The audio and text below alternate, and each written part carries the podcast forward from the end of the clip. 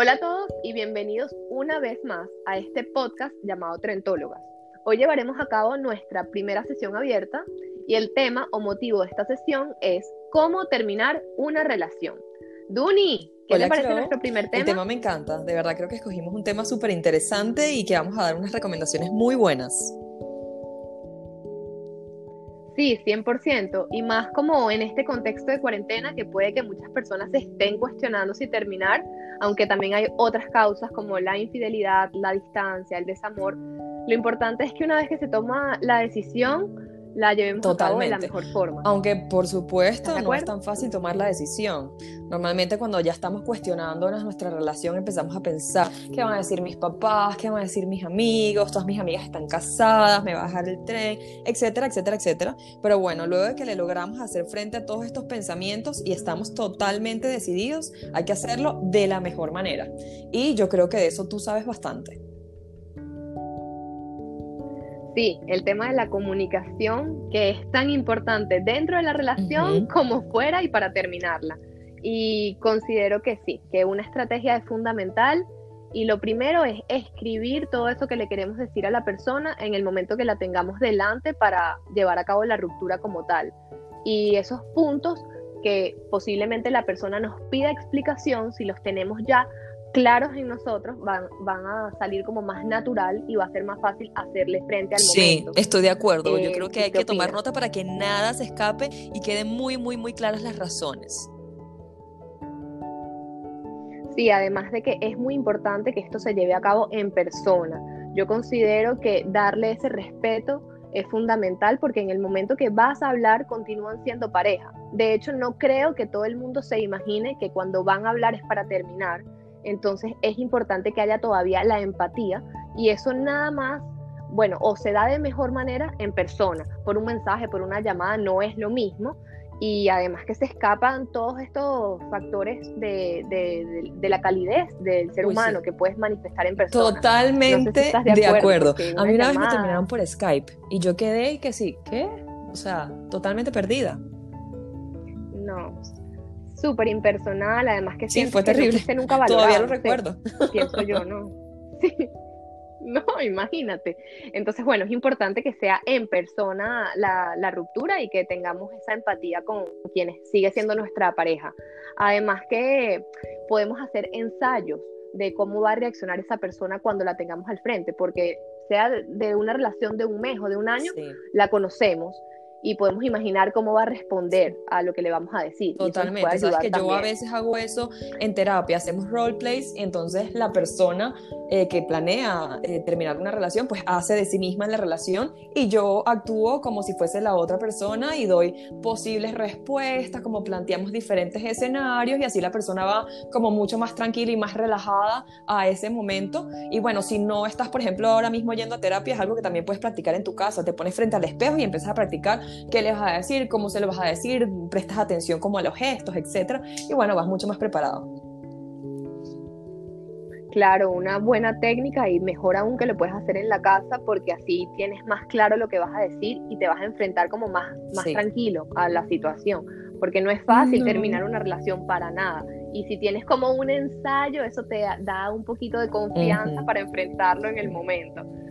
Y bueno, digamos que ya se llevó a cabo eh, esta conversación, que tuviste en cuenta todos los factores externos, porque también eso es algo relevante, que si de repente la persona con la que estás ese día tiene alguna dificultad o lo despiden del trabajo, tienes que ser suficientemente maduro para postergar la conversación, ya que tienes una relación y bueno, no, no es de apurarse, así sea que sientas que no puedes seguir eh, hay un poco de madurez ahí para... Sí, hay que encontrar el momento, sin lugar a dudas. Y el momento, sí, sí, sí. Yo pienso que en la vida todo es el tiempo. Hacerlo en el momento correcto va a cambiar por completo las cosas.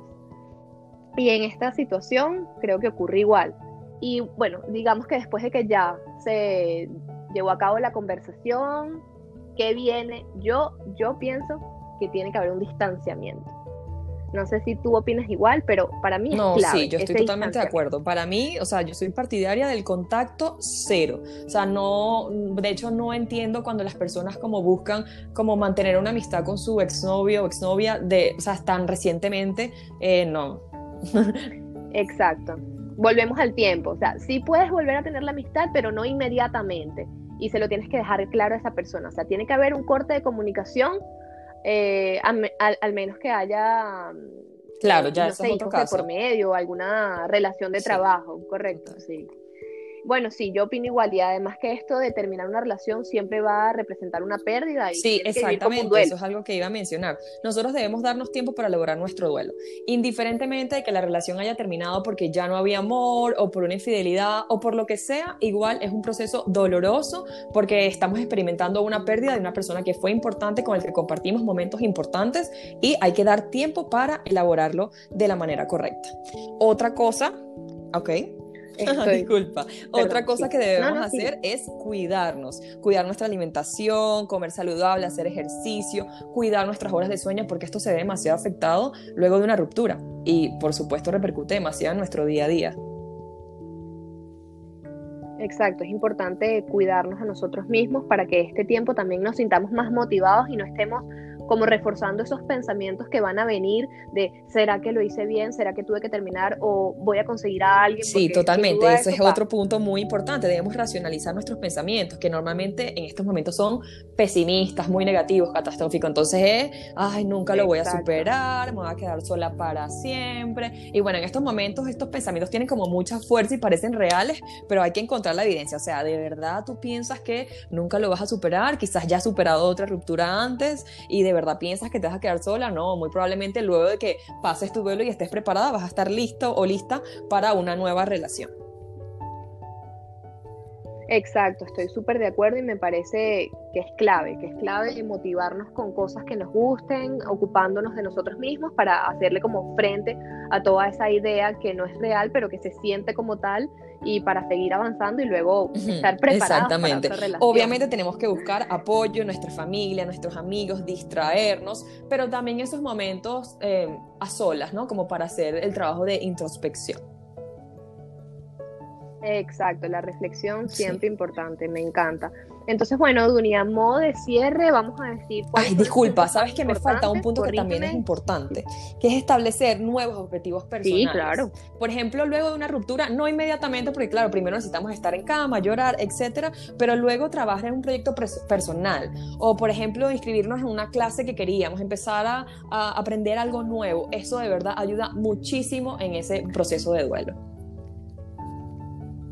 cierto, porque también ahora me vino a la mente que a veces cuando uno está en una relación, uno adapta mucho sus gustos a la otra persona. Y en ese momento en que te encuentras sola, empiezas a decir, pero realmente dejé de lado esto que tanto me gustaba, ¿por qué no lo rescato ahora? porque si me gusta cocinar no hago un curso de cocina a pesar de que la persona con la que yo estaba prefería salir a Es el momento correcto para hacer esas cosas que queríamos y pusimos.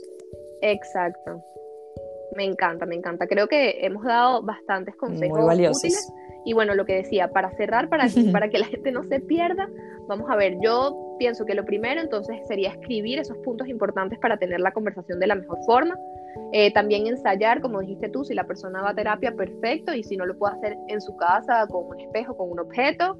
Eh, después de eso sería escoger el día donde se va a llevar a cabo la conversación y una vez que se ejecuta la acción de la ruptura, inmediatamente el distanciamiento. El distanciamiento para sanar de la mejor manera y finalmente, todo lo que acabas de mencionar, de cuidar de nosotros mismos, de establecer objetivos personales y estar como un tiempo, un tiempo prudente para luego eh, entrar a otra mm, relación. Perfecto. Sí, sí, muy buen resumen.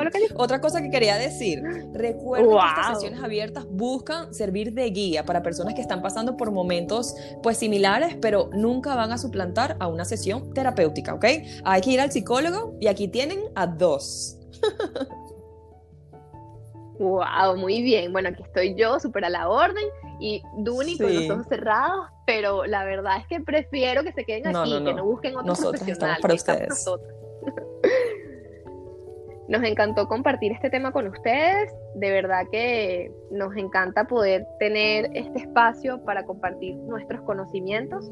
Y bueno, esperamos que sea de disfrute y de aprendizaje y que nos podamos ver. Claro que sí, yo también estoy muy feliz y gracias por escucharnos.